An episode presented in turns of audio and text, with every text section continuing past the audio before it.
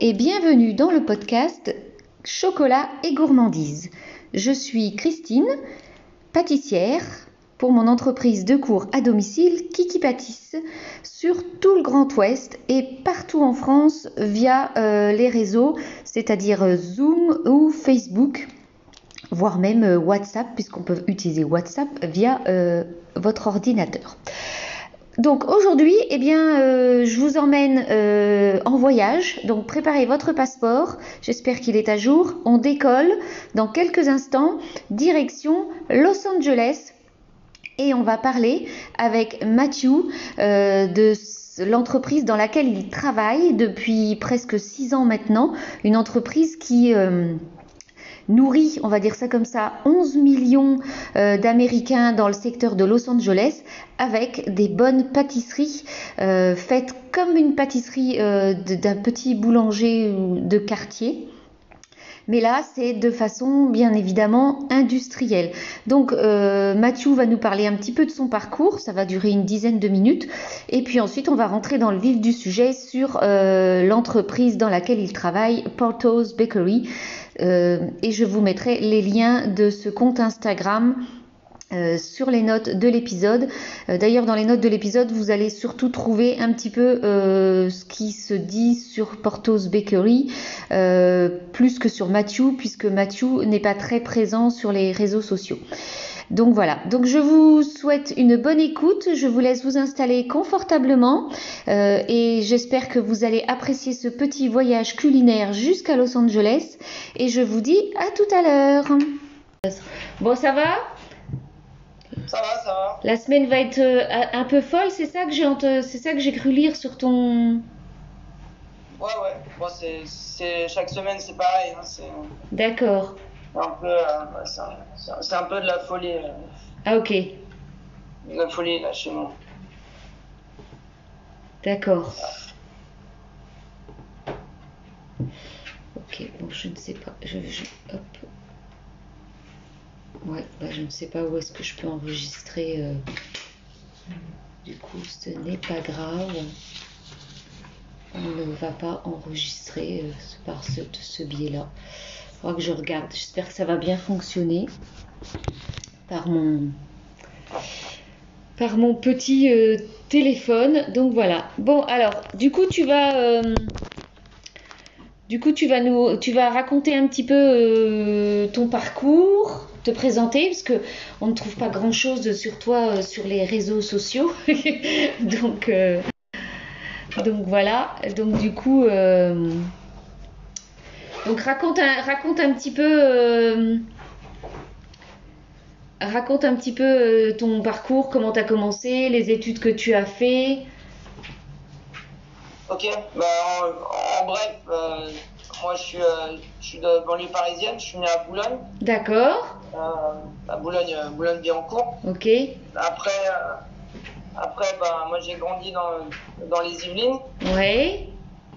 Euh, j'ai commencé, euh, j'ai commencé mon cursus de, de pâtissier euh, assez tôt.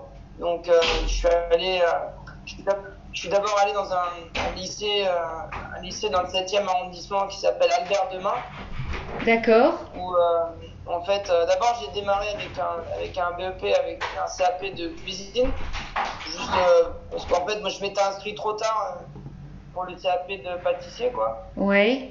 Donc, tant qu'à faire, c'était pas, c'était pas inintéressant non plus de faire de la cuisine.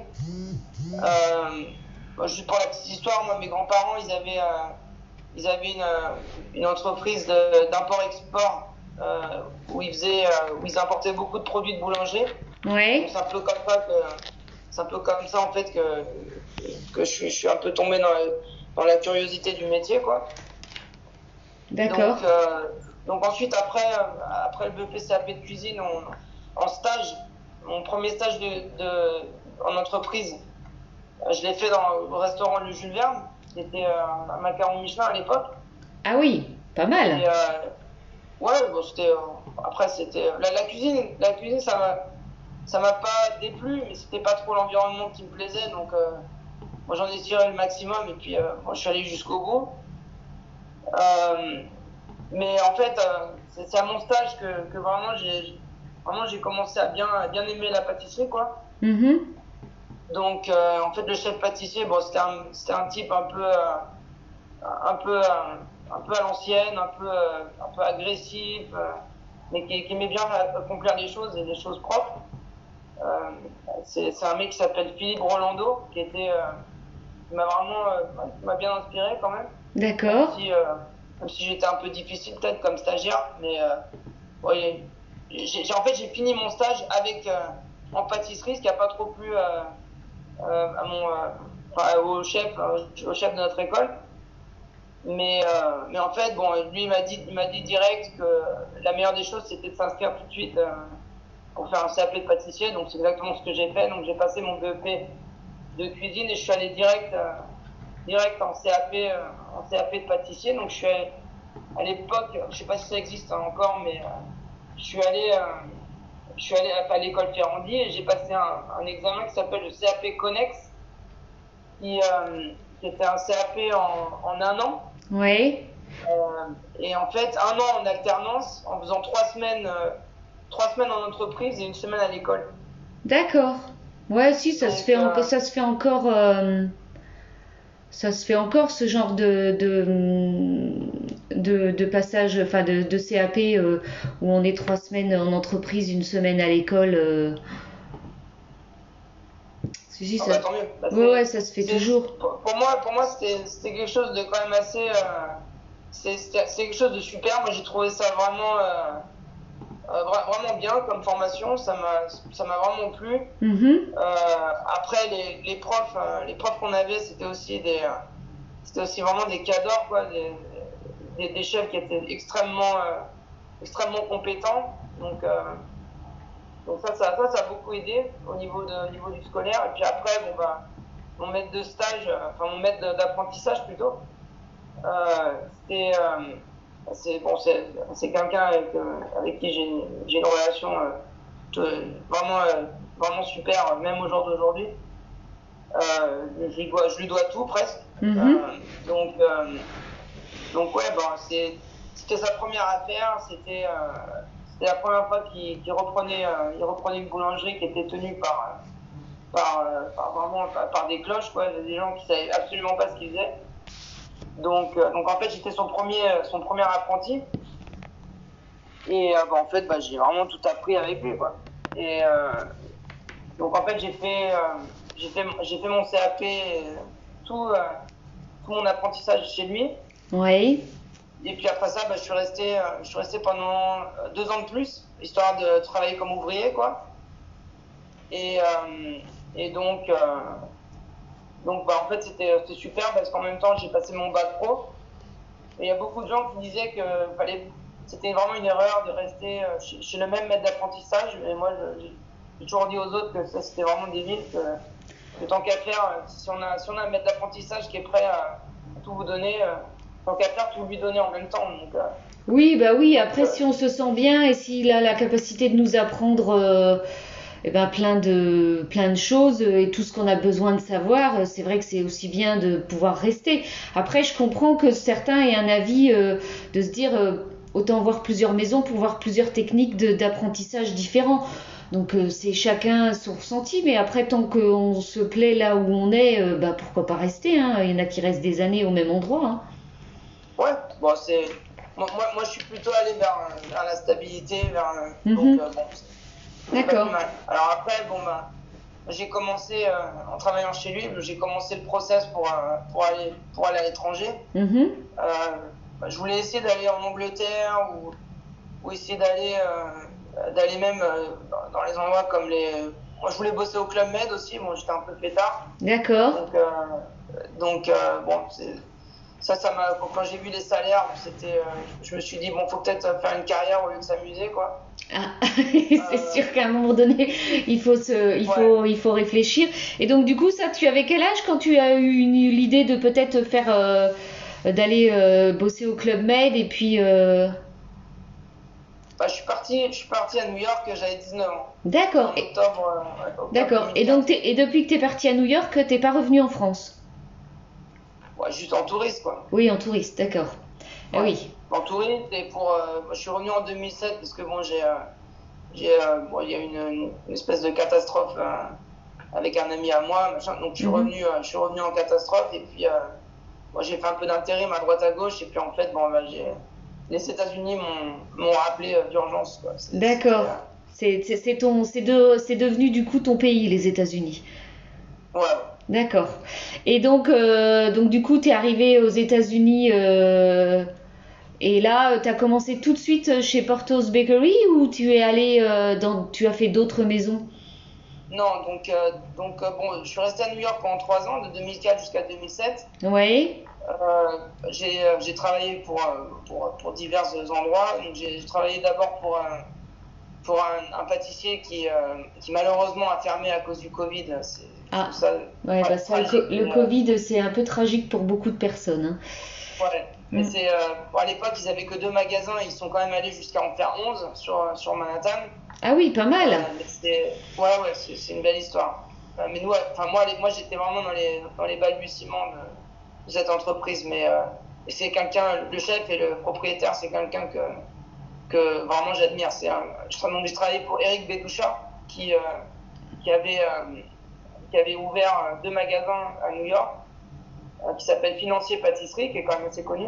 D'accord. Ouais, moi ça me parle pas, mais je pense que oui, euh, sur les États-Unis, euh, ça doit forcément, ça doit être connu, quoi.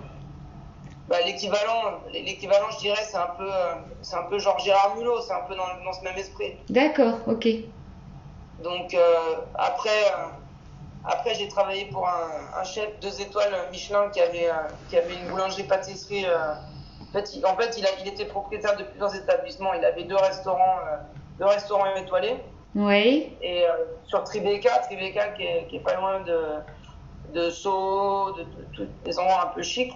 mhm, Donc, euh, donc il, avait, il avait son restaurant éponyme euh, qui s'appelle David Boulet. Et, euh, et après, bon, il avait son, son établissement euh, qui s'appelait Boulet Bakery. d'accord. Euh, donc, pour lesquels bah, moi et mon équipe, euh, bah, on faisait tous les pains, toutes les viennoiseries, etc. Et donc, moi, je suis resté ju- jusqu'à jusqu'à 2007. Et puis, euh, bon, en 2007, bon, je suis revenu en France. Euh, J'ai travaillé euh, en coup de vent Et, t'es- avec Antoine Westerman. D'accord. Rien de rien d'extraordinaire. Après, euh, après j'ai travaillé au- à l'hôtel Lancaster aussi avec, euh, avec une chef pâtissière qui était quand même euh, extrêmement talentueuse, qui s'appelle Keiko Nagae. Ok. Mais pareil, la restauration, ça m'a pas trop plu, ça m'a un peu.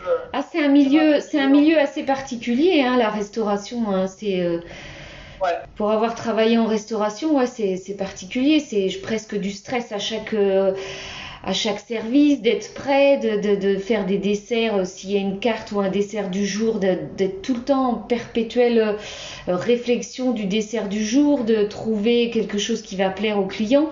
C'est pas toujours facile, mais euh, c'est un challenge quotidien de se dire il faut que je trouve le dessert qui va plaire à un grand nombre de personnes. ouais, c'est un milieu particulier, ouais. Ouais, parce que c'était moi, moi, venant de venant de boutique, euh, venant de New York, et maintenant ça m'a c'était c'était bien, c'était bien de voilà de de- d'essayer. Bon, J'ai rencontré des gens quand même euh, des gens quand même assez sympas. Bon, c'était une expérience. Mhm. Je le referai euh, certainement pas quoi. Mais mais euh, donc euh, ouais donc en fait après après avoir euh, après avoir un peu passé un peu de temps en France, bon, je suis je suis retourné aux États-Unis. Donc là maintenant je suis allé à Los Angeles. Oui, Et, euh, et en fait, bah, j'ai euh, j'ai été approché pour, euh, pour être partenaire dans, dans une petite boutique qui, à l'époque, était à Santa Monica, donc vraiment une ville, une ville très, très, très jolie, avec euh, vraiment une, une clientèle qui est assez riche, euh, ouais, qui a- qui a les moyens de, de se payer des choses euh, bien, quoi, et qui demande des choses bonnes. d'accord. Donc, euh, donc c'était une offre comme partenaire. Donc, on m'a offert 10%, de, 10 du business euh, à la signature. D'accord, c'est pas mal. intéressant. Et, euh, et donc, en fait, l'idée, c'était de développer, développer le business au maximum. Donc, de faire, euh, faire des nouveaux pains, faire des, faire des viennoiseries soi-même, parce qu'à l'époque, ils les achetaient. D'accord. Et ouais, de, de vraiment de. La, la boulangerie faisait beaucoup, beaucoup de, ce qui s'appelle de wholesale, donc la vente aux hôtels, aux restaurants, juste de, pain vraiment basique, quoi, rien d'extraordinaire. Et, et, en fait, l'idée, c'était de, de développer le business au maximum pour, pour pouvoir le vendre à, un entrepreneur. Et, et en fait, bah, moi, moi, je toucherais aussi une partie de, du différentiel de, du prix de vente avant les changements et, euh, et euh, après, après les changements, pardon. D'accord. Euh, je, je veux pas, je veux pas dire de chiffres, mais. ah mais non, on parle pas, on n'est pas, on n'est pas là pour parler des, des, chiffres, on est là pour parler déjà de ton parcours et, et comment du coup tu es arrivé après. Ça valait le coup. Ça valait vraiment le coup de. Bah c'est pas mal de se faire proposer, de se faire proposer déjà une partie du chiffre quand. Ouais, c'est pas mal d'avoir un partenariat. Je pense que. Bah ouais, ouais. Bon, après, après c'est. Bon, c'est. Euh, faut, faut, traiter, euh, faut traiter vraiment le business euh, comme, comme, comme si c'était le sien et comme si on était. Exactement, bah oui. Oui, parce que je dirais que plus tu vas faire du chiffre, plus tes 10% vont être plus gros que si tu n'avais pas fait grand chose, quoi. Exactement. Bon, bah après, oui. moi, avec le recul, je J'aurais dû, euh, ça c'est, on peut pas, on peut pas revenir en arrière. Mais... Ouais, mais on apprend de ses erreurs. De toute façon, à un moment donné, on se dit toujours si j'avais su, si j'avais su. Ben oui, mais on peut pas refaire le monde. Et donc euh, forcément, on se dit ben la prochaine fois. Euh, la prochaine fois je ferai autrement, mais c'est pas grave, ça m'a appris que je qu'il fallait pas faire de cette façon et plutôt d'une autre et et pour et il n'y a pas que dans le monde de la pâtisserie, dans tout le monde de l'entrepreneuriat, c'est c'est comme ça, on apprend de ses erreurs, on se dit bah si j'avais su et voilà, après c'est toujours comme ça. Hein. Avec, avec le recul, j'aurais dû, euh, j'aurais dû acheter le business en fait. Ah oui, d'accord, ah oui, carrément. ah oui. ça aurait été la meilleure des choses, même si, même si je me serais, je me serais, euh, je me serais gouré, ça aurait été le meilleur des choix. Ça aurait été d'acheter le business. Euh, au, lieu, au lieu, de faire venir quelqu'un d'autre et de parce que l'expérience était vraiment mauvaise avec le, avec le repreneur donc, euh, parce qu'il connaissait rien, donc c'était. Euh, D'accord. Si j'aurais été majoritaire, à la limite, moi je l'aurais, viré d'office. Mais et vu que c'était, vu que c'était le, c'était l'opposé, bon, j'étais un peu à sa merci, quoi. Donc mes 10%, bon, je les ai 10 ou je les ai, je les ai, je les ai repris personnellement. Mm-hmm. et je j'ai demandé à travailler juste comme un employé. D'accord. Et en fait, en fait vu, vu que vu que ça ne lui a pas plu, que j'avais, repris mes 10%, euh, bah lui en fait il m'a, bon, il traité comme de la merde et, euh, et donc euh, et lui en fait il, me, il, traitait comme un propriétaire alors que j'étais que employé. D'accord. Ça, ça lui a pas trop plu donc c'est très mal terminé. J'ai perdu le j'ai perdu les clés du business et puis bon. Je... D'accord. Et donc c'est là après que tu es parti chez Portos Bakery?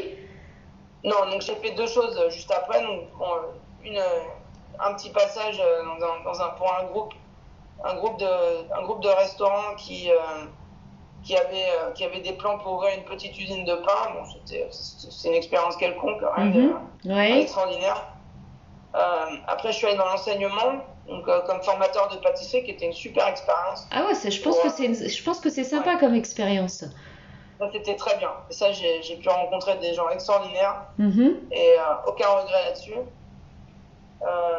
juste après ça, bah, j'étais euh, j'étais impliqué dans, dans, un business qui s'appelle La Boulange, qui, euh, qui a été racheté par Starbucks. D'accord. Et, euh, et, en fait, bah, moi, je faisais partie de l'équipe qui a fait tout le, tout le, tous les produits. J'ai fait tout le, le R&D avec, avec l'équipe pour, ah bah, pour, pour, changer tous les programmes de pain, de cookies, de snacks, de machin pour, pour Starbucks avec l'étiquette La Boulange. Euh, sur 11 000 points de vente aux États-Unis. Donc ça, c'était vraiment. Euh, ah, sacré boulot quand même. Ouais, ça c'était, euh, ça c'était une expérience vraiment, vraiment surréelle. Et puis, bah, je, je, peux que, je peux que remercier des gens comme, bah, comme Pascal Rigaud, comme, comme Nicolas Bernardi, Stéphane Stocky et, j'en passe pour, pour, pour justement pour justement m'avoir m'avoir ouvert ces, portes. Et les mecs ils m'ont fait confiance. Donc on a on avait quand même euh, on avait quand même réussi à faire euh, à vendre à peu près bon, c'est pas énorme par, par point de vente.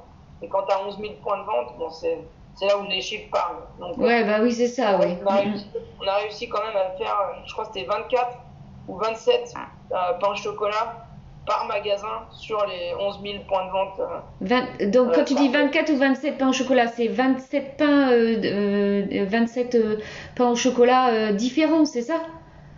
Non, 27. Donc après, il y avait une gamme. Ah oui, d'accord. je donne juste l'exemple pour les pains au chocolat. C'était genre, c'est passé de 12, 12 pièces par jour par magasin à 27. Ah oui, d'accord. En fait, vous en vendiez Avec- pas avec, euh, beaucoup. 11 000 comme multiple, ça fait Oui. D'accord, vous en vendiez peu et puis en fait, à, à force, vous avez fini par en vendre beaucoup plus par jour, quoi. D'accord. Ouais, ouais. Oui, parce que j'allais dire, Sur parce qu'en fait, euh, l'ensemble des points de vente par magasin. oui, bah oui, oui, mais c'est vrai que parce que bah ici en France, tu me dirais, je vends que 27 pains au chocolat par jour, c'est pas énorme, quoi. Mais c'est vrai Oui. qu'aux États-Unis, euh, c'est différent, ils sont pas habitués, je pense, tous à manger ce genre de, de viennoiserie. D'ailleurs, j'ai vu, bah, du coup, là, on, va, on va un petit peu avancer dans le, dans l'interview. Le, donc après, on va, on va passer direct à Portos Bakery. J'ai vu sur le site qu'en fait, même les pains au chocolat, vous appelez ça des croissants. Ouais. D'accord. Et en fait, en fait, vous avez beaucoup sur le site. J'ai, euh, vous avez beaucoup de, de viennoiseries, de, pâtes levées euh, feuilletées, mais beaucoup de choses s'appellent des croissants, qu'ils soient sucrés ou salés.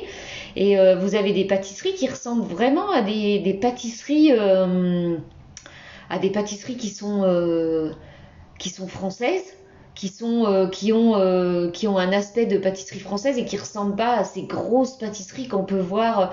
Enfin moi je connais que New York hein, sur les États-Unis, j'y ai été deux fois, mais euh, le peu que j'ai vu, enfin ça me donnait pas du tout envie euh, de manger euh, de manger ces pâtisseries parce que ça me paraissait gras, pas pas forcément bon. Alors que là, eh ben sur le site de Portos Bakery, il y a un petit peu de tout. Euh, du sucré, du salé, j'ai vu beaucoup de des viennoiseries, euh, une gamme de produits à cuire à la maison, j'ai vu aussi, c'est ça?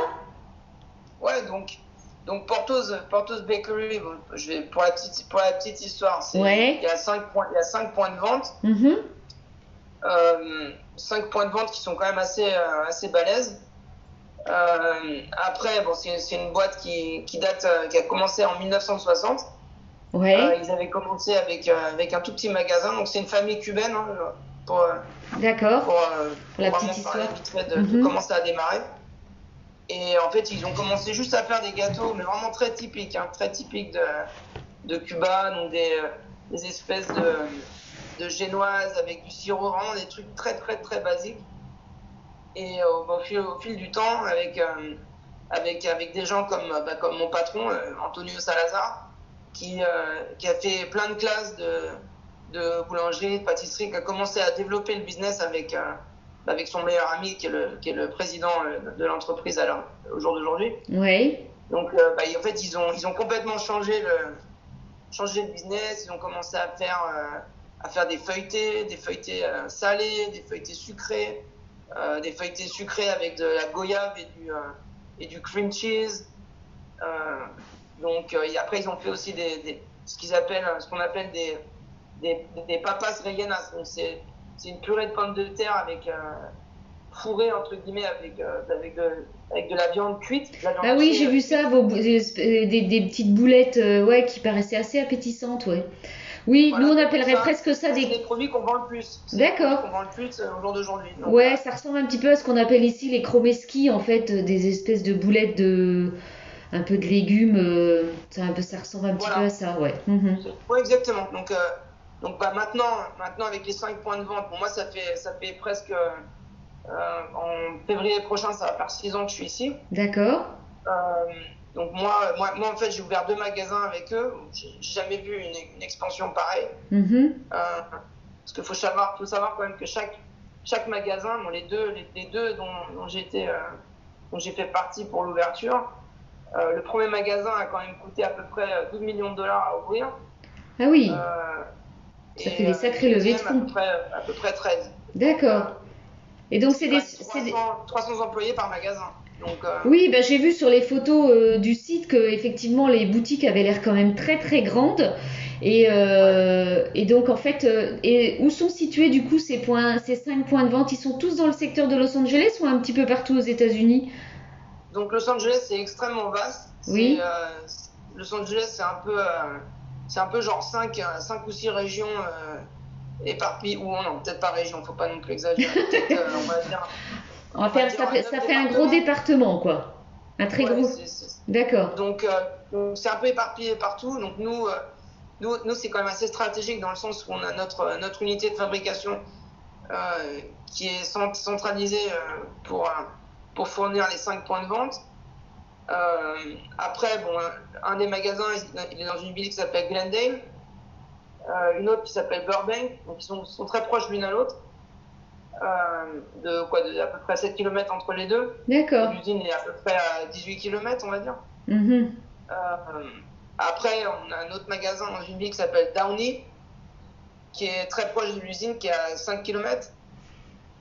On a une, un autre magasin qui, qui est sur ce qui s'appelle Orange County, plus vers le bord de mer, donc euh, plus euh, sud. Une ville qui s'appelle Buena Park, qui est très connue pour, euh, pour avoir un parc d'attractions euh, euh, de, de Snoopy. C'est c'est le, c'est personnage hein, Oui, oui. en question. Et, euh, le dernier magasin, il est à West Covina. Donc euh, West Covina, pareil, c'est une ville qui paye pas de mine, mais c'est, euh, c'est, euh, en fait, nous ce qu'on cherche, c'est le, c'est le, euh, c'est le, le trafic. En fait, c'est le nombre, euh, le nombre de voitures par jour euh, sur un boulevard. C'est ça qui nous intéresse D'accord, ok. pour, euh, pour ouvrir un point de vente. D'accord, donc ils sont tous dans un gros secteur de Los Angeles et donc euh, la dernière fois quand on a préparé un petit peu cette interview, tu disais que c'était quoi 11 millions de personnes que vous à qui vous fournissiez un petit peu toutes ces toutes ces viennoiseries, ces, ce, ce type de chromeski, ces, ces biscuits, ces, ces feuilletés salés, c'est ça, hein C'était 11 Ouais, millions Sur deux, ouais, sur deux- on va se baser sur, sur 2019, euh, qui, était, qui était une année quand même assez. euh, Oui, puis 2020 est pas encore fini. super. Euh, bah, 2020, on oublie, on tourne la page. Ouais, voilà, on va euh, essayer. Mais ouais, c'était, ce sera, c'est à peu près ça. C'est pas mal, 11 millions, c'est énorme. Donc du coup, il y a 5 points de vente qui ont tous quand même l'enseigne Portos Bakery, mais avec un petit nom euh, en plus. Et du coup, l'usine, c'est ça, si j'ai bien compris, il y a une usine qui fournit toutes ces viennoiseries et qui sont après euh, réchauffées sur place et, euh, et vendues du coup dans, dans les 5 boutiques. Donc tout, tout est cuit sur place. Tout est cuit sur place, je d'accord. je Ah ouais, c'est la grande différence avec, avec ce que nous on fait et ce que, ce que d'autres points de vente, euh, des, des dépôts de pain ou des chaînes. machin. Donc, nous, nous, on fabrique tout ici. On ouais, voit tout, euh, tout en, en, en surgelé. d'accord. Et, euh, Et c'est cuit sur place dans les boutiques. Ouais. D'accord, Au fur et à mesure de la journée. On a, on a, on a un roulement qui est, qui est vraiment extraordinaire. On a le produit qu'on vend le plus, qui est un, mais c'est un truc tout bête. Hein, c'est, euh, c'est une, pièce qui s'appelle le cheese roll. ouais, Euh, sur le mois, chaque mois, on va dire, on va dire qu'on en vend environ euh, 8 millions à peu près. 8 millions, ah oui, quand même. À peu près, ouais. Ouais, Euh, en tout inclus, hein, je parle. hein. oui, oui, oui. Oui, oui, tout. Et en, en douzaine, individuellement, euh, pour, pour à la maison, tout. Donc, euh, donc à, partir, à partir de cette pièce-là, euh, on cuit à peu près, on va dire, euh, un jour qui est calme, on va dire entre ouais, 10, 000, euh, 10 000 par jour, par magasin. Ah oui, Donc, donc chaque magasin est, est équipé de, de fours euh, de, de fours à double, double chariot. d'accord. Et, euh, et en fait, ouais, on essaye, on essaie de cuire euh, non-stop. D'habitude, on commence vers, vers 1h ou 2h le matin. Et, euh, et en fait, bon, les points de vente, bon, en ce moment, c'est pareil, c'est différent. Mais, Oui, mais euh, en circonstances normales, l'opération fonctionne 24 heures sur 24. C'est- ah oui, d'accord. D'accord. Et donc, euh, hors, euh, hors interview, la dernière fois, on disait que du coup, le, le concept de Portos Bakery, c'était d'utiliser des produits, euh, des produits de bonne qualité, mais comme c'est produit en très très grande quantité, vous avez un prix euh, ben, défiant toute concurrence. Et donc, j'ai regardé les tarifs euh, qui restent quand même euh, plutôt corrects hein, sur, vos, sur vos viennoiseries et vos pâtisseries. Euh, du coup, euh, ça, ça reste une production industrielle, mais qui reste, qui se veut encore familiale. hein. C'est ça qu'on avait dit. Hein. Exactement. Donc, c'est. J'ai changé de pièce hein, parce que Oui, oui. Non, mais il n'y a pas de problème. il y a le chef exécutif euh, italien qui va, qui va arriver d'une minute à l'autre et Ah, ok. on va entendre que lui. Ah, d'accord. Euh, donc, euh, ouais, donc en fait, c'est. En fait, le- concept, il est, il est quand même assez unique. C'est. oui, oui, on fait, de, on fait du, du volume industriel, mais Ah bah. les gens, en fait, ils s'en foutent du volume. C'est pas, c'est pas ce qui est important. D'accord.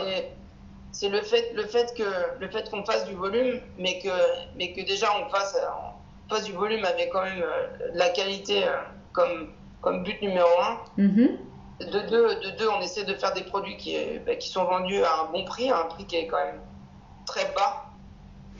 Et, euh, et après, c'est de, de cuire les produits tout le temps, tout le temps, au fur et à mesure de la journée. Donc c'est euh, pareil, quoi. Pré-Covid, on va dire, on faisait énormément de, énormément de viennoiseries qui, euh, sur lesquelles on mettait, euh, on mettait de la crème pâtissière, à, bon, crème pâtissière à froid, certes, Mhm. Ouais. mais, euh, mais crème pâtissière à froid améliorée avec type diplomate, quoi. D'accord. Et sur, sur ces produits, on donnait que 4 heures de, 4 heures de, de, de DLC pour, Ah oui. pour, justement, pour justement que les produits, les produits soient brillants, que, que les, les, les fruits dessus flétrissent pas. Que... do- Donc ça, ça on, on maîtrise, on maîtrise la production parce qu'on a, on est des, on est des fanatiques du, du data. Mhm. Donc, euh, quand, on a, quand on a énormément de data de- du jour d'avant, du mois passé, de l'année d'avant, eh ben, on, on sait, on sait très bien comment planifier pour, euh, pour produire sans gaspiller et en même temps pas, pas être tenté à faire bon, alors maintenant c'est 4 heures, euh, D'accord. prochaine, euh, essayons 6 heures. Non, Parce que tout d'un mois ou d'une année sur l'autre, enfin euh, du coup au niveau des chiffres, vous euh, depuis, du coup ça fait six ans que tu es là-bas. Ch- Chaque année à peu près les chiffres, par exemple là euh, aujourd'hui on est le 28 euh, septembre, chaque année au niveau des chiffres à peu près euh, à cette période-là vous allez euh, les chiffres se ressemblent approximativement. Bon là effectivement cette année c'est peut-être un peu différent, mais sur les autres années à chaque fois aux alentours de fin septembre vos chiffres se ressemblent sur un- un produit en particulier. Relati- ouais, relativement. Ah ouais. En fait, en, ouais, en fait, ce qu'on fait, c'est, bon, par exemple, pour les, euh, pour les, euh, pour les jours, les jours fériés ou les, les jours de célébration, on va dire genre le Super Bowl, Oui. ça, c'est, ça, c'est, pour les Français, c'est, inconnu, mais euh, Bah si, parce que maintenant ils commencent à nous les diffuser sur je sais plus quelle chaîne, mais ça nous, on peut avoir euh, la diffusion du Super Bowl. Bon, bah ça a une heure très très tardive, mais voilà. ouais, Mais oui, on, on, on commence à les avoir. euh, mm, mm. C'est, nul comme sport. Ah bah, bon, après moi je sais pas, hein. je, je, on va, je ne vais pas émettre d'avis. Ouais, mais bon, juste, euh, ce, ce soit du Super Bowl, c'est un exemple. Mais, euh, Mhm. Euh, mais ouais, en fait, en fait, on se base pas. Le Super Bowl, ça c'est très simple parce que c'est tous les tous les ans, c'est un dimanche. Donc après, après, on sait qu'au Super Bowl, euh, bon, il y, a- il y a des choses qu'on va vendre plus et des choses qu'on va vendre moins. Donc en fait, on force moins sur les gâteaux pour le Super Bowl et on sait, on, on sait à peu près qu'est-ce qu'on a fait l'année d'avant. On sait que si c'est une équipe en particulier, enfin, on- on- tout ça, c'est des, c'est des infos qu'on garde parce que pour, pour planifier, soit même pour l'usine, parce que l'usine a toujours à peu près, euh, on va dire, entre 4 et 6 semaines d'inventaire des, des, des pièces qu'on vend le plus. Euh, c'est, ça nous aide à planifier tout ça et à, et à acheter en conséquence. D'accord. Euh, on regarde aussi pour les achats. euh, pour les achats, c'est quand même assez compliqué. C'est euh, parce qu'on achète, bon, euh, sans, sans, sans dire de chiffre exact, mais on va dire, euh, on va dire par semaine, par semaine à l'heure qu'il est, on doit, on doit acheter environ, euh, je sais pas, on, doit passer entre 22, euh, 22 et 28 palettes de beurre par semaine. D'accord. Et a- alors juste comme ça, il y a combien de kilos sur une palette de beurre? Parce que bon, Une, une palette de beurre, c'est 36 cubes de 25 kilos. Euh, d'accord. Ah oui. Ah oui, effectivement. Et donc, du coup, vous utilisez du vrai beurre parce que la dernière fois, quand on a fait euh, l'interview avec Romain, euh, bah, il disait que effectivement c'était compliqué de trouver du beurre euh, aux États-Unis parce que bon, il a tort. bah c'est pas le truc qu'on va. Bah bon, Il on va pas. Voilà, mais bah il en trouve hein, parce qu'en fait il fait venir du beurre de. Il, il travaille, il aime bien travailler avec le beurre Isigny Sainte-Mère.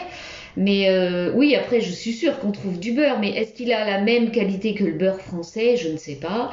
Je ne connais pas les vaches, euh, les vaches américaines, mais euh, oui, après, peut-être que la qualité du beurre n'est peut-être pas la même chez vous que chez nous. Après, je, je ne sais pas, hein, étant donné que je n'ai pas fait de pâtisserie. euh, faut, faut pas. Pour, pour moi, moi je respecte hein, l'opinion de l'opinion de gens comme euh, comme Romain et d'autres. hein. Oui, Mais euh, déjà, déjà, il faut pas il faut pas se baser sur sur des sur les présupposés que dont on a l'habitude. Ah, La, oui, la, la France la, la France bon faut, faut pas l'oublier que la France c'est un c'est un pays qui est laitier, qui est vraiment spécialiste Tout dans, à dans fait. la matière. Il n'y a, pas- a de doute. Mm, mm. je, je dirais, moi, je dirais jamais le contraire. Après, après il ne faut pas oublier non plus que les États-Unis sont aussi, sont aussi très très pointilleux sur, le, sur, sur la laiterie. C'est pas, euh, pas des abrutis en la matière. Donc, euh, donc nous, nous, par exemple, c'est c'est pas, pas depuis que je suis ici, hein, c'est c'est même depuis toujours. C'est nous, nous, déjà, on utilise du beurre à 83% de matière grasse. D'accord. Ça peut paraître complètement fou pour, un- pour certains, mais nous, pour nous, c'est un, un, choix, un choix sur le coût. Mhm. Parce que quand on achète du beurre de mauvaise qualité, qui est gavé de flotte, Ah bah, bah, la flotte, on l'achète, au même prix de la matière grasse. Donc ça, complètement. Mais euh, t'en trouves aussi, euh, t'en trouves aussi de. pas- On n'a pas besoin d'acheter de l'eau. Oui, Donc c'est- déjà euh, en, en toute, en toute connaissance de, de, de ce que font les industriels. Les, indus- les industriels, euh, les machines et l'eau, ça va pas ensemble. non. Donc, euh, donc ça, c'est important à savoir. Et après, après quand nous, nous et nous, on fait, on fait des contrats sur, euh, sur la matière grasse. Donc c'est, pour nous, c'est beaucoup plus intéressant. On peut, Bien sûr. On a le rapport direct avec, avec l'entreprise en question. Qui, Bah oui, vu est les qui est volumes, euh. dans le Wisconsin. Mhm. Et, euh, et euh, le beurre, le beurre qu'on a, mais il est, d'une qualité fantastique. Bah 83% c'est pas mal hein, parce que moi ça m'arrive d'utiliser du beurre 83% pour faire mes, euh, mes croissants, mes pains au chocolat, enfin tout ce qui est euh, pâte levée feuilletée et franchement bah je, je suis je suis hyper satisfaite du beurre que j'utilise. Après j'utilise du beurre breton aussi mais mais voilà après ça dépend ça dépend que ça dépend où est-ce que je vais l'acheter, ce que je vais trouver mais effectivement euh, j'utilise pas forcément du beurre de tourage parce que parce que j'ai pas forcément envie d'aller chercher du beurre de tourage et parce qu'on peut très bien faire avec un beurre, euh, je dirais type ménager, que, avec lequel on pourrait manger ses tartines de beurre, mais euh, et ça fonctionne très très bien pour faire de la pâte feuilletée. Après, euh, après ça. euh, après, ça, ça dépend. Il y a, après, il y a la quantité d'eau qu'on va mettre, euh, euh, l'hygrométrie de la pièce, la température. Il y a toujours plein de choses qui rentrent en jeu. Et je suppose que eh ben, dans ton labo, euh, où vous faites par des milliers de quantités de croissants et de pain au chocolat, ben, je suppose que vous avez euh, vu la taille de, votre, de, de cette entreprise. Je suppose qu'il y a peut-être des appareils qui mesurent votre hygrométrie et qui calculent l'eau en fonction de. Tout, tout, tout ça, tout ça c'est, des paramètres qu'on, a, a en place depuis, euh, de- depuis que l'usine, depuis que l'unité de production elle existe. Après, Euh, bon, moi, moi je suis arrivé, c'était le premier process à changer, c'était, le croissant parce que c'était, euh, je j'irais pas dire que le croissant était médiocre, mais il était, euh, il était très américain, il était très mou, il n'était pas, bon, il n'était pas brioché non plus, mais il était, il s'affaissait un petit peu. C'était, un différent produit. Bon, après, c'était, la mission pour me faire venir. C'était entre, entre, entre, deux, entre une centaine d'autres projets, mais Mhm. c'était le premier. Donc, c'est celui qui, pour moi, perso, me tient le plus à cœur. Donc, Oui, parce que je suppose que les Américains aiment bien ce côté euh, Frenchy euh, de manger un croissant, euh, de manger un croissant et du coup d'avoir cette impression de d'être pas un petit peu à Paris, mais euh, enfin, je veux dire, le croissant c'est quand même un produit français, quoi. bah, déjà, déjà, une chose, les Américains, ils n'aiment pas du tout être éduqués. C'est un truc qu'ils détestent. D'accord. Donc, c'est, euh, c'est- faut bien, faut bien connaître le marché. Bon, moi ça, moi ça fait longtemps que je suis ici, ça, ça m'a, ça m'a beaucoup aidé. Mhm. Et après, bon bah avec Portos, c'est une, c'est une entreprise qui est, qui a une, une clientèle qui est, qui est très très, euh, qui est très, euh, euh, comment dire, euh, diverse. Mhm. Il y a, il y a, il y a de tout. Il y a des, des asiatiques, il y a des latinos, il y a des, des européens, il y a des américains, il y a de tout. D'accord. Donc c'est donc en fait c'est- l'idée euh, l'idée en étant euh, en étant euh, en faisant partie d'un- d'une entre- d'une entreprise qui fabrique de l'industriel, faut pas faut pas se mentir. Oui, bah oui, vu les quantités, oui, c'est sûr, ça fait de l'industriel, mais, mais euh, c'est de l'industriel euh, qui ressemble à un produit euh, d'un petit boulanger, quoi. Oui, mais un- un- moi je, je vais être défenseur de défenseur de ce que je fais. Je, suis Ah bah, pas c'est du tout normal. représentatif de, de ce que font les autres industriels, Mhm. mais euh, mais industriel veut pas forcément dire mauvais. Ah non, je ne dis pas le contraire, il y a des industriels qui Oui, font oui, de très très bons produits. Oui, mais c'est l'image, c'est souvent l'image que reflètent les, les médias. Nous, Bah, nous par oui. exemple, c'est c'est hors de question qu'une caméra de télé viendrait chez nous, parce que tout de suite, on, on, saurait, on saurait pertinemment ce que, ce que les gens vont dire. D'accord. C'est déjà, déjà inscrit dans leur, euh, oui. dans, dans leur tête. Bien sûr. Pour moi, c'est très, euh, comment dire, c'est très euh, fermé d'esprit, quoi. Faut, faut pas se voiler la face. Pour faire les quantités qu'on fait, on est obligé d'avoir des, d'avoir des machines, d'avoir des, des process de fabrication qui sont, qui, qui, sont excellents. Et après, pour les gens se plaignent après, par exemple, que, que, les choses ne sont pas de la même taille, ne sont pas de la même largeur. Donc il faut, chez nous particulièrement, il faut savoir être un industriel euh, sans, sans le montrer de trop, mais, euh, mais, mais non, plus euh, sans mentir. c'est vraiment, c'est très bizarre comme. D'accord. Comme monde. Ouais. ouais. effectivement. Effectivement. Et ça rentre dans la composition de, de ce qu'on fait aussi, parce que les gens demandent, demandent de plus en plus à être transparent, à ce qu'on soit transparent. Mm-hmm. sans, sans, montrer l'opération de trop non plus. Donc on essaye, euh, on essaye, on va dire, de d'ouvrir, de, comment dire, de laisser un peu passer la lumière, quoi. C'est euh, oui. sans, sans, ouvrir complètement la fenêtre. oui, oui, je comprends ce que tu veux dire, ouais. Les...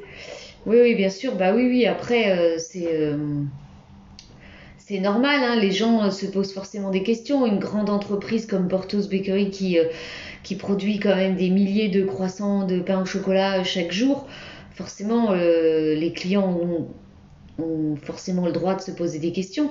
Mais après, euh, et c'est normal qu'à cette quantité que vous produisez chaque jour, euh, ce soit fait industriellement. Je suppose que les croissants et les pains au chocolat, ils sont comment? Ils sont roulés à la main ou c'est une machine qui les roule? Non, non.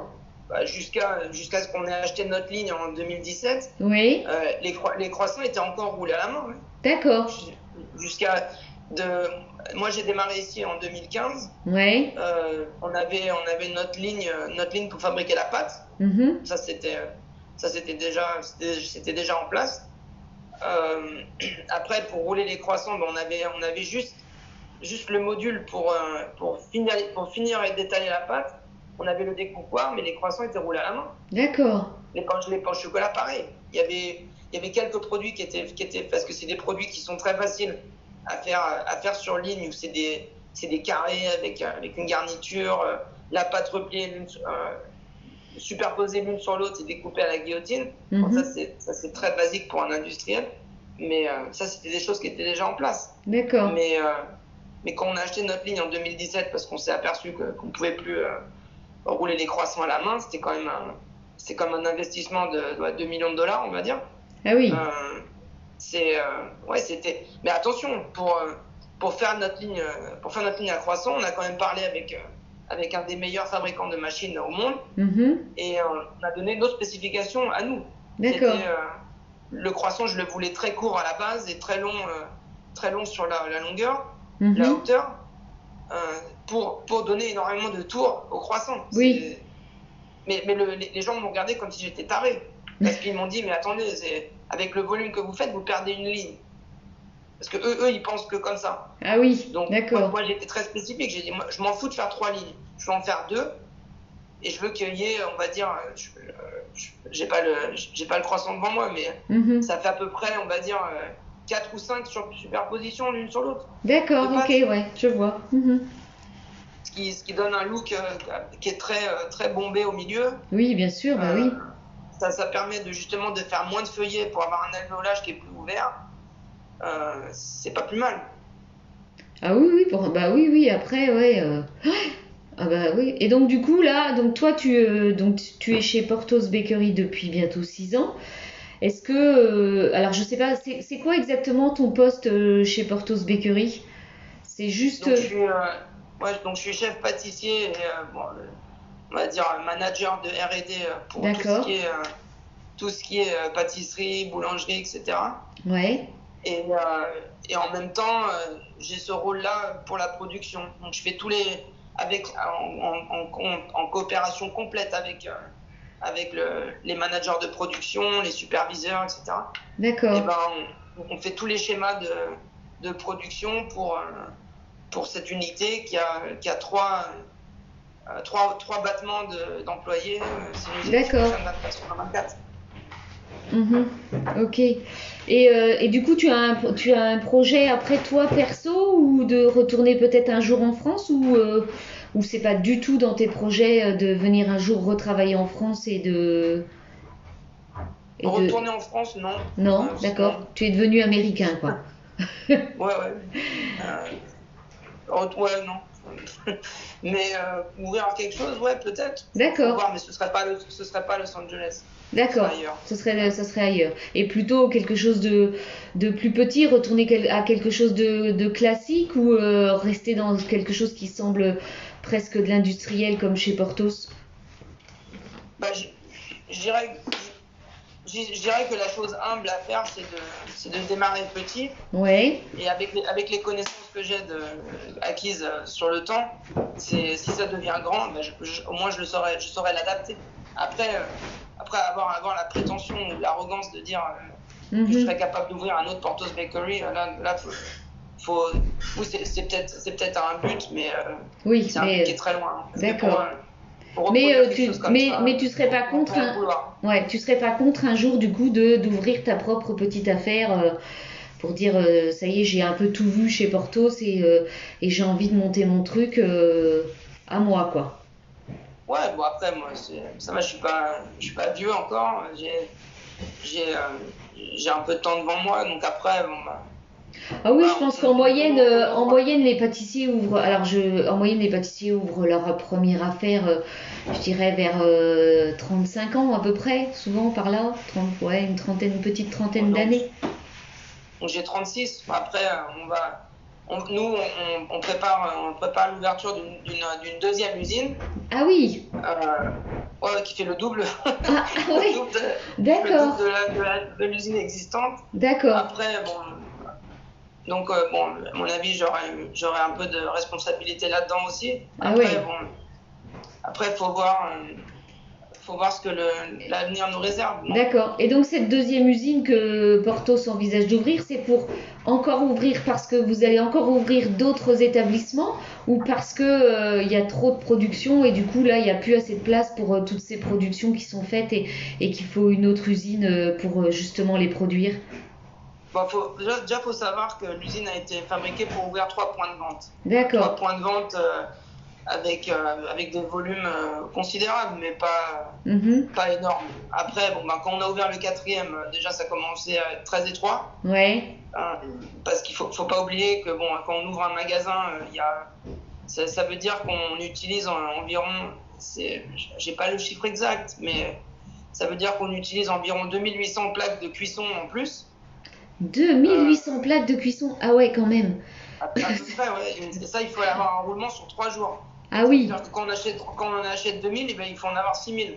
Donc c'est, euh, des palettes, des palettes de plaques. euh, sur chaque point de vente, je crois, on en a à peu près deux, deux et demi. Mhm. Donc, euh, il faut pas me demander combien il y a de plaques par palette. hein. Je- Ah non, mais c'est pas grave. pas. Non, non, mais j'hallucine du chiffre. euh, et du coup, je- combien, et d'ailleurs, euh, combien, combien de personnes travaillent dans, euh, dans l'usine de production? Parce que tout à l'heure, tu parlais de 300 personnes dans chaque magasin. Mais dans l'usine de production, vous êtes combien? 120. D'accord. Ah oui, il y a beaucoup plus de monde à travailler dans les boutiques que dans la, que dans le, que dans l'usine, en fait. Le, le- le chiffre d'affaires, il, est, il vient des magasins, il vient pas de l'usine. Oui, bah, bien sûr, parce que vous... nous, de- nous, on, est, on est notre propre, euh, notre propre fabricant. oui, c'est Les ça. magasins sont, sont nos, nos clients. C'est ça. C'est un peu comme ça que la, la structure financière elle est établie. Ouais. Donc, donc ça n'a aucun sens qu'il y ait plus d'employés dans l'usine parce que c'est, quand même Oui, quelque tout chose à qui coûte énormément à, à gérer. C'est, c'est des, coûts, euh, des coûts de fabrication qui sont élevés.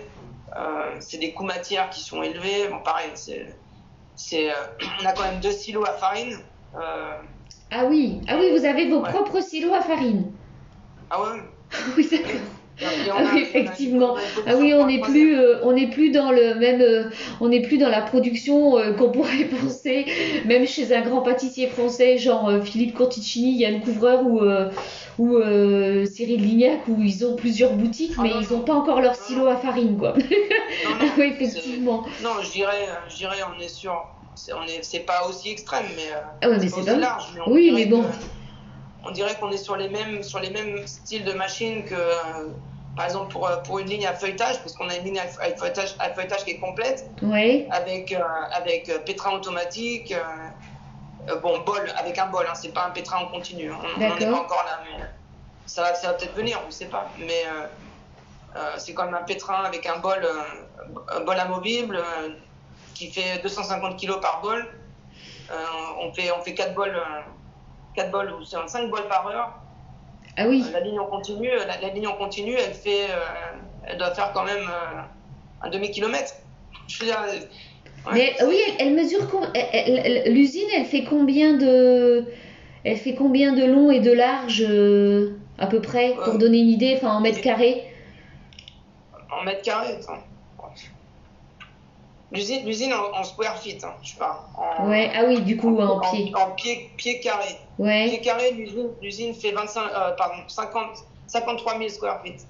d'accord. Ah oui, ouais, je ferai la traduction euh, quand je Ouais. mettrai les notes de l'épisode. Ouais, D'accord, ah ouais. Je, je saurais pas faire l'équivalent. Non, bah je sais pas, mais Alors, je chercherai sur je chercherai sur internet. Et du coup, ce qui n'a rien à voir, mais du coup, tu marches beaucoup dans ton usine? Ouais, bah c'est. Ouais, Est-ce que tu t'es déjà posé la question Est-ce que tu t'es déjà posé la question de combien de kilomètres par jour tu faisais dans l'usine? On l'a déjà mesuré, c'est on- environ, on fait, on fait 10 000 pas, entre 10 000 et 11 000. Ah, ça reste, je vais pas dire petit, mais ça reste pas, ça reste pas si énorme que ça en fait, je trouve. Bah, c'est, ma- maintenant, il faut voir quand, quand on va faire la deuxième. La Ah deuxième oui. fait le double. Bah oui, c'est ça. Ouais, c'est ça. Bah oui, oui. Ah ouais. D'accord. Et donc du coup, puisque cette deuxième usine euh, va, va- elle va ouvrir quand du coup cette deuxième usine? Donc on va, on va, on va démarrer avec un département qui va, qui va bouger, qui est le, qui est le bake at home, qui est le, le cuir à la maison. euh, Oui, c'est ça. les J'ai vu, ouais, tout ce qui est les cookies clients et peuvent commander ouais. en ligne. Mhm. Euh, après, on va donc on va, dé- on va déménager eux d'abord. Mhm. Et, euh, et après, bon, bah, après on- à mon avis, on va faire une, une unité pour fabriquer tous les, tout ce qui est gâteau là-bas. Donc on cuira, on cuira tous, les, tous les cakes dans l'usine actuelle et on les, on les amènera parce que l'usine n'est que à 4 km D'accord. ou euh, 5 km de l'autre. Donc, euh, donc on, avec, avec notre propre semi-remorque, eh ben, on, on acheminera euh, les, tout ce qui est, tout ce qui est euh, cake, euh, soit déjà coupé, soit on les coupe là-bas. Et on fera une ligne euh, dédiée, dédiée seulement à, à assembler, euh, à assembler les gâteaux. Et euh, ouais, puis il y a, peut-être d'autres choses. Je pense qu'on va déménager aussi les- la cuisine où on a les, on a trois, trois autocuiseurs là-bas. On va bouger tout ce qui est les machines pour faire les, les chromeski, là, comme, comme t'appelles. Oui, c'est ça. Euh, Donc, euh, donc en fait, pour, pour pouvoir casse- casser le mur, casser le mur euh, actuel où on, comme ça on pourra faire notre, notre pièce de pâte, et ben on pourra, on, on pourra au moins euh, doubler la surface. Ah ouais. Et donc du coup là, donc tu parlais de, de, de ce qui de bake at home là, donc il y a des, j'ai vu qu'il y avait des cookies, c'est ça que vous vendiez. Euh, Ouais. Donc les gens soit peuvent venir les chercher direct en boutique ou les commandent systématiquement euh, sur le site de Portos Bakery et se les font livrer. Non. Et c'est livré. Donc, C'est que c'est livré par FedEx et c'est commandé, euh, commandé online. D'accord. Donc c'est-à-dire qu'en fait c'est livré par FedEx. Donc c'est livré dans, ça peut être livré dans tous les États-Unis ou c'est plus sur le secteur de Los Angeles? National. Ah, c'est national. Ah oui, donc euh, je suis à New York, j'ai envie de tes cookies, euh, j'appelle et euh, enfin j'en- je fais une commande et je les ai euh, le lendemain quoi, en gros. Euh, c'est sur deux jours. Mais, Sur deux ouais, jours. Parce que du coup, ça se euh, conserve, ça se- maintenant. Ouais, ça se conserve combien de temps euh, c'est ils arrivent surgelés, ça arrive frais dans des boîtes réfrigérées, c'est fait comment Donc, ça en fait? Donc c'est donc en fait les cookies c'est on, on fait rien de on fait rien de spécifique. hein. On prend les mêmes cookies qu'on fait dans qu'on vend dans, Dans les la magasins. boutique Ouais. Euh, on les met dans une boîte séparée quoi, une boîte qui est Oui. qui, qui est qui est marquée estampillée vegan.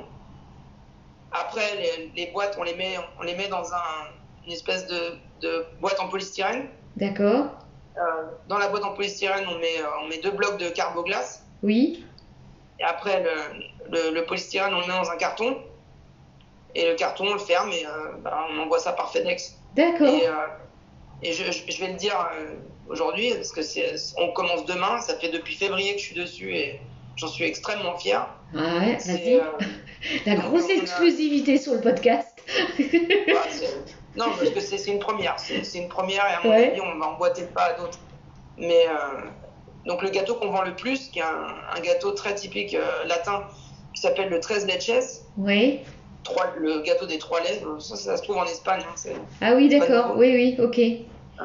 donc c'est un gâteau que avant le Covid, on en vendait 14 000 par mois. Oui. Ce qui est pas mal. Ah, je t'entends plus. Allô que- avec le, même avec le Covid, on en vend quand même beaucoup plus. Oui Après, là tu m'entends toujours? Euh, Ouais, là je t'entends. Donc du coup, tu disais avec le- avant le Covid, c'était 14 000 par mois. Et avec le Covid, là du coup, et là vous en êtes à combien? Parce qu'il y a eu une coupure, j'ai pas compris pourquoi. Ouais, donc, donc maintenant on en vend 24 000 par mois et c'est Ah oui. dû parce qu'on a réduit, on a réduit notre menu. euh, euh, on a fait un menu Covid-19, on va, on va appeler ça comme ça. D'accord. Euh, on, on a réduit, on a, on, a, on, a, enlevé à peu près 7 différentes variétés de gâteaux qu'on Mhm. faisait en plus. Donc en fait, ce, ce gâteau-là a complètement euh, est la, est la star des ventes. Ouais. Donc bah, en fait, moi, moi, j'ai développé ce gâteau pour le faire en, en- pas en bake at home, mais en cake at home. D'accord. Donc, euh, donc en fait, on a, on a développé avec, euh, avec mon équipe, on a développé un packaging qui est spécifique pour le gâteau. On a développé une, une collerette qui, euh, qui est assez haute pour pas, pas, pas abîmer le cake euh, et qui est assez résistante pour, pour absorber le- les chocs, Mhm. absorber le lait qui, qui, qui suinte du gâteau, D'accord. qui, qui peut être emballé. Et, Ah ouais. Et en fait, bah, j'ai fait un contrat avec une entreprise qui fait des fruits, euh, des fruits en IQF, donc euh, des fruits qui sont cueillis, euh, cueillis, découpés et congelés en direct, en live, pour, D'accord. pour Ah pas, ouais. pour pas avoir, avoir, ce, Du avoir des problèmes de qualité. du truc ultra frais, ultra qualitatif, quoi. Ouais, ouais, ouais. C'est top ça. Et donc, donc ce gâteau-là, bon, après avoir été fabriqué, donc il va être fabriqué sur ligne, décoré sur ligne et emballé euh, après avoir été euh, surgelé correctement. Mhm. Euh, le gâteau, il est emballé, il est mis dans, la, il est, mis dans son contenant et bah, tu, peux, tu peux le recevoir sur deux jours et avec même l'option de, de, de le commander avec une plaque qui dit joyeux anniversaire, qui dit Ah, trop bien. félicitations. Ouais. Et avec, avec le couteau pour couper le cake, enfin, c'est. Ah ouais. il y a beaucoup Ah, c'est le truc, Il y a beaucoup d'entreprises qui font ça ici, Ouais. euh, mais bon, qui font des cakes qui sont un peu. Qui sont un peu l'an- l'antithèse, euh, l'antithèse de ce que nous on fait, qui sont. Oui. bon, je veux pas dire qu'ils sont mauvais, mais qui sont. Oui, j'imagine bien, oui. Mhm. ça, ça- ça va de soi, quoi. Euh, et donc, euh, donc voilà. On Ah, verra. bah, c'est cool. L'objectif, on va essayer d'en vendre. on a- on a- bah, pour pour l'instant, on en a a que fabriqué 1200. Euh, et l'objectif, bon, à mon avis, d'après ce que j'ai entendu, on va, on va les vendre en deux jours. Ah oui. Ce qui me peu peur, mais, Effectivement.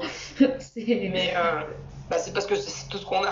Ouais, ouais, non, mais euh, euh, c'est pas mal, hein. Ça fait une sac, ça fait quand même, c'est pas mal, hein, je Après, si, on, si on en vend 1200 en deux jours, c'est qu'on s'est pas trompé. Donc, euh, Ouais, bah c'est bien, donc ouais. après, euh, après l'objectif, on va dire, euh, dans les six prochains mois, il faut être raisonnable, Mhm. euh, c'est d'essayer d'en vendre 3000 par semaine. D'accord.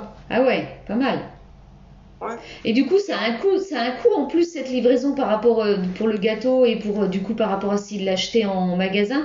Et les, les clients, euh, eux, ce qu'ils recherchent, c'est la qualité de, de- des produits Portos et, et le savoir-faire et du coup d'avoir un bon produit de qualité chez eux, quoi, en fait.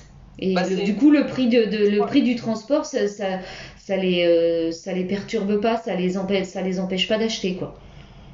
Tout à fait, mais bon, après, il faut, quand même, faut quand même pas se mentir, on prend un risque. hein. C'est, on prend un risque parce que, parce que c'est, le- gâteau qu'on vend le plus. Donc, euh, déjà, c'est, ouais. un cahier des charges qui doit vraiment être euh, très, très, très, très strict, on va dire. Euh, la qualité des fruits rouges qu'on achète, euh, faut, faut vraiment pas se rater là-dessus. Mhm. Euh, et puis, surtout, moi, moi, la dernière chose que j'ai envie d'entendre, c'est que c'est qu'un gâteau, il arrive complètement, complètement affaissé, que le truc soit, que le truc est tourné. Enfin, moi, je suis pas Oui, bah oui. ça, mon Ah bah. Je me doute, je pense que tu vas avoir les premiers. Mais vous n'avez pas fait déjà des tests avec des clients On, a, euh, on, a, on en a fait une patate de test. Ah oui, d'accord. Et pour l'instant, ça s'est bien passé. En connaissance de cause sur d'autres choses, ce que ce qu'on n'anticipe jamais, c'est ce qui arrive en premier. C'est Oui, bah, c'est vrai que ça peut arriver, ouais. ça, c'est la règle d'or dans, dans- dans- quand on fait du volume. C'est Mm, mm. tout, tout ce qu'on a anticipé. Le premier truc qui se passe sous sa foire, c'est le truc qu'on n'a pas qu'on a oublié d'anticiper. Ouais. Donc après, bon ben c'est moi par exemple, reçu- on a fait le dernier test euh, ce week-end. Euh, moi j'ai reçu la boîte chez moi euh, dans une journée où il faisait à peu près 20 27 degrés. Mhm. Euh, la boîte elle est arrivée sur le côté. Donc euh, et j'étais justement je voulais pas rester chez moi parce qu'en plus j'ai des travaux. Euh, mais euh, donc j'ai oublié la boîte en, en faisant exprès. hein. J'ai oublié la boîte pendant 5 heures à l'extérieur. Euh, le gâteau était encore à 5 degrés Fahrenheit quand je l'ai reçu. Donc D'accord. zéro problème de congélation. Ah ouais, c'est pas mal. Euh, la boîte était sur le côté, le gâteau il a pas bougé. Donc ça c'était une bonne chose. Mhm. Après, bon bah c'est, on verra. Façon, les clients, à partir du moment où les clients ils, ils payent, Ah ouais, donc du coup 5 degrés Fahrenheit. Alors faut que je fasse le calcul parce que je me souviens plus combien c'est bon, ça, Fahrenheit. fait, ça, ça fait du moins 20. Ça fait, Ah, ça fait du moins c'est- 20. c'est D'accord, ok. ok, d'accord. euh, Oui, ça fait frais quoi. Donc après, bon, après la chose qui est très bonne, c'est que c'est que le gâteau il est vendu 31 dollars, 31 dollars au magasin. Bon, il est fini différemment. C'est, Mhm, Ouais. c'est, c'est un autre, c'est un autre, c'est, c'est le même produit, mais c'est, il est fabriqué différemment. Mhm, Au moins, il est fini différemment. Il est fabriqué de la même manière. Mais, D'accord. euh, mais euh, 31 dollars dans le magasin, euh, en ligne, on le vend 50 dollars. Ce qui est pas, euh, Ah oui. c'est pas, la, la marge dessus est pas. Et pas, pas si pas énorme que ça en fait. Bah non, non, effectivement. non, c'est un gâteau qui coûte cher. Y a, la crème qu'on utilise, c'est de la crème liquide à 40% de matière grasse. On n'est pas. euh, Ah oui, c'est de la bonne crème, c'est ouais. pas de la, pas de la merde hydrogénée. Non, c'est, vraiment de, Oui, oui. c'est de la crème qu'on contracte. Ouais, D'accord. Ok, bon, bah c'est top tout ça, c'est génial. C'est une grosse, une, une grosse boulangerie industrielle euh, qui utilise de très bons produits et, et qui valorise le savoir-faire bah, français, mais du coup d'autres régions, parce que il y a des Italiens, des Asiatiques, euh, des Portoricains, des... il y a un petit peu de tout. Donc c'est top tout ça. Est-ce que tu vois autre chose à rajouter ou est-ce que tu penses avoir fait le tour de, de tout ce dont tu voulais parler euh, Non, je pense, je pense que ça, c'est assez complet. Moi aussi, j'ai Ouais, raté je pense. quelque chose. Bah écoute, euh, si on a raté, on refera un épisode. Ok, avec plaisir. Bah écoute, euh, c'était avec plaisir aussi de, de pouvoir euh, discuter avec toi de, de- de- d'une si grosse entreprise, mais qui utilise et qui, euh, et qui euh, promue, je sais pas si, ouais, si on peut dire ça comme ça, le, savoir-faire français, tout en restant, essayer de rester euh, quelque chose qui ressemble à du familial, et pour que ce soit aussi bon et que ça ressemble pas à du produit. Industriel euh, bourré de produits chimiques euh, qu'on comprend pas tout euh, enfin voilà donc non je trouve ça top nous, on milite, on milite. et ben contre c'est formidable parce que c'est vrai qu'on a tellement cette image des, des Américains qui mangent que des cochonneries avec leurs donuts. avec la dernière fois, on a parlé des donuts avec Romain euh, qui mangent des trucs super gras, dont leurs gâteaux, dont voilà, et que ben on a souvenir que de ces euh, cheesecake, carrot cake, ou les cookies, les gros donuts plein de trucs gras dessus, alors que le donut en lui-même n'est pas gras. Et ben c'est bien de voir qu'en fait euh, aux États-Unis, il peut aussi avoir des entreprises qui fonctionnent et qui font euh, des viennoiseries et des pâtisseries qui restent euh, ben, plutôt saines et de...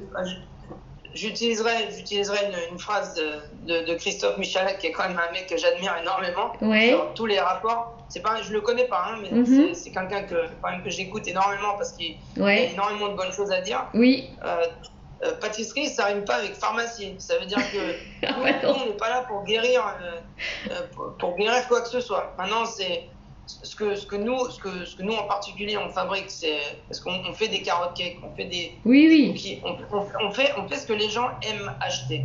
Après, sur le carrot cake, euh, il y, a- il y en a- il y en a peut-être qui seraient tentés de mettre euh, toutes sortes de conservateurs et de, de, de, Mhm. de saloperies pour, soit exhauster le goût, soit pour un- avoir plus de DLC ou utiliser moins de carottes, etc. Moi, c'est absolument pas notre- c'est absolument pas la méthode que nous on utilise. Nous, on utilise des, des carottes qui sont râpées, euh, on les achète une semaine avant, Mhm. c'est tout.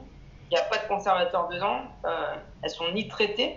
C'est bien. Euh, le, le jus de carotte qu'on utilise pour justement reconstituer, parce qu'on on, on- on se donne du mal hein, pour le faire. Le jus de carotte qu'on utilise, c'est du jus de carotte qui est organique, qui est Mhm. bio. Ouais, euh, les noix de pécan, parce que les noix de pécan, ça coûte une fortune. Ah, ça, je dis Euh, pas le contraire. Hein. On, on- on utilise des noix de pécan dans le, dans le cake. Euh, Mhm. on, se prend la, on se prend la tête pour les, pour les euh, torréfier Mhm. avant. Ouais. euh, et, et ça m'empêche pas de faire un bol de 280 kilos. Ah oui, C'est- c'est pas mal. Après, il faut savoir, il faut savoir s'adapter pour justement. Le, la- on met de l'ananas dedans. L'ananas qu'on utilise, c'est un ananas qui, euh, qui s'appelle Tropical Gold, D'accord. euh, qui, euh, bon, qui est en con- congelé, certes, Mhm. mais, mais qui est congelé, qui, qui, ne, re- qui ne rejette pas d'eau. C'est un D'accord. produit qui est congelé de manière correcte, qui vient de Hawaï. C'est, Ah ouais, On connaît, on, on sait ce qu'on fabrique. c'est sympa ça, un carotte cake avec de l'ananas. Bah, Il y, en- il y en a qui mettent de l'ananas, il y en a qui mettent de la noix de coco. Bon, c'est, chacun a sa, sa petite recette. Moi, euh, moi, la recette, elle est très transparente. hein. C'est de la farine, euh, du sucre, euh, du jus de carotte, des carottes râpées, euh, des noix de pécan torréfiées, de l'huile, de l'huile de, de tournesol, on va dire, ou, Mhm. ou du colza, je pense, le canola, ouais, c'est Ouais, quelque chose comme ça. Euh, de, du, euh, du euh, comment dire, de bicarbonate de soude, oui, poudre à lever, voilà, cannelle, Oui, bah oui, la cannelle, c'est des important. œufs, voilà. C'est, c'est- Ah, bah, top. rien de. Rien Y a pas de d'exceptionnel. Oui, non, non, bah voilà. Non, mais c'est bien, c'est c'est chouette de d'avoir euh, une telle entreprise aux États-Unis qui, du coup, euh, bah, euh, fait quand même manger des bons produits parce que c'est vrai que bon, bah, on entend tellement de choses, mais après, les médias nous font tellement parler de choses, enfin, nous, nous disent tellement de choses aussi que voilà, après, si on n'a pas la vraie version des Américains ou de ceux qui vivent aux États-Unis, bah, forcément, on s'imagine plein de choses, quoi. Mais c'est pareil pour Bah, tout un tas de. Ce que, ce que je dirais, c'est que ceux, ceux qui veulent pas en parler sont ceux qui ont vraiment quelque chose à cacher, quoi. Ah, ben complètement. moi, je dirais, je dirais aussi, je, je m'en cache absolument pas, c'est, il y a des produits sur lesquels on utilise de la margarine, mais c'est pas, ça a rien à voir avec le prix. Oui, oui, non, mais bien sûr, parce qu'il y a certains produits, euh, effectivement, que c'est plus simple d'utiliser euh, une matière végétale que, que, que du beurre, quoi. Pour le, pour nous, c'est pour le goût. Mhm. C'est tout simple. C'est le, le- la margarine, c'est une margarine qu'on, qu'on utilise, qui est fabriquée sur mesure. D'accord. On, on s'est, pris la tête à ce point-là. On voulait pas une margarine qui était. Déjà, bon, y a, en Californie, euh, tout doit être non hydrogéné, donc ça, Mhm. c'est très clair. Ouais, Euh, l'huile de palme doit être ce qui s'appelle RSPO, euh, qui est, qui est, euh, qui est, comment dire, qui est sourcée de manière responsable. et oui, parce qu'il y a tellement une polémique ici en France sur l'huile de palme. Bah, c'est après bon, c'est l'huile de palme, c'est malheureusement c'est quelque chose qui est nécessaire. Après Mhm. bon, c'est faut pas me parler de, des choses environnementales, etc. Je Oui, les oui. respecte. Bah, après, euh, voilà. D'accord. Sans rentrer dans des. dans des Ouais, débats, ouais. euh, Mais euh, mais ouais, je veux dire, la margarine qu'on utilise, c'est une margarine qui est neutre, qui est, qui est blanche déjà, qui est, on, on la voulait pas jaune avec de la carotène, on la voulait blanche. D'accord. Et, euh, et le- justement, la margarine, la margarine, on la paye tout aussi cher que le beurre. hein, donc, euh, Ah oui, c'est juste pour l'histoire de goût que vous utilisez la margarine, quoi. c'est tout. Mhm. C'est- La margarine fonctionne bien sur les machines, certes, mais, euh, mais bon, c'est une margarine qu'on qu'on voulait, euh, à- qu'on voulait à notre goût. Le cream cheese, nous, on a un contrat avec, euh, avec Philadelphia. D'accord. Mhm. Et Philadelphia, pour moi, Kraft Philadelphia, c'est le, le meilleur cream cheese qu'on peut acheter sur le marché. Ouais, je, je- moi, celui, celui qui veut me convaincre du contraire. c'est- c'est euh, sur le chocolat, bon, on a un chocolat qui est cacao trace, D'accord. qui est cacao tracé. C'est bien. Non, mais c'est 60%, top. 60%, 60% de masse, masse cocoa. C'est top de, de, de voir qu'il y a des grands industriels qui arrivent quand même à faire de très bons produits sans utiliser, euh, sans utiliser du chimique dedans, quoi. Franchement, c'est génial. C'est vraiment top. Il y a, peut-être des choses où une fois de temps en temps il en faut, mais euh, bon. Oui, bah oui, mais ça, à c'est. À Voilà. partir du moment où on fait un effort, bon, c'est pas plus mal. C'est ça, c'est ça. Eh ben écoute, super euh, Mathieu. Euh, écoute, je te remercie beaucoup pour ce pour cet pour ce, pour ce pour ce moment, pour cet épisode. Et puis euh, Merci. eh ben écoute, euh, peut-être un jour à une prochaine ou à un autre peut-être à un autre épisode, on sait jamais. Ok, avec plaisir. Merci beaucoup. un, peut-être un débat, un débat sur le beurre avec Ah ouais, ça pourrait être un débat. Ouais, ça pourrait être marrant, ça, un débat à trois sur, euh, sur le beurre. Ou, euh, ouais, ça pourrait être intéressant. ah, je vais, ah, là, là, là-dessus. Ouais, ok. Je vais, je, vais, je, vais le, je vais le remettre à sa place. ok. Bon, bah allez, merci beaucoup. Bonne journée à toi, parce que du coup, il est 9h30 pour toi. Ouais. Ok. Une allez. Journée moi. Ouais, une grosse Merci. journée. Ciao, salut. Au revoir. Alors, merci d'avoir écouté cet épisode jusqu'au bout. J'espère qu'il vous aura plu. J'espère qu'il vous aura fait comprendre que même aux États-Unis, on peut trouver euh, des bonnes euh, boulangeries, pâtisseries avec de bons produits. Que même en faisant du produit euh, à grande échelle, on peut rester dans du produit sain, plutôt naturel, avec des produits de qualité, mais comme est vendu pas très cher parce que euh, eh c'est fait en très très grande quantité. Donc voilà, donc j'espère que ça vous a plu. Merci en tout cas euh, pour tous ceux qui ont écouté. Merci pour tous vos retours que je peux avoir. Euh, vous êtes de plus en plus nombreuses et nombreuses à m'écouter. Un grand merci. Et sur ce, je vous dis à la semaine prochaine et n'hésitez pas à laisser un commentaire sur iTunes ou sur Apple Podcast ou sur l'application que vous laissez, à partager, me taguer, tout ça, tout ça. Voilà, je sais, je vous embête, je vous le dis à chaque fois, mais moi, euh, c'est important pour que mon podcast soit de plus en plus visible. Allez, sur ce, bisous et à la semaine prochaine.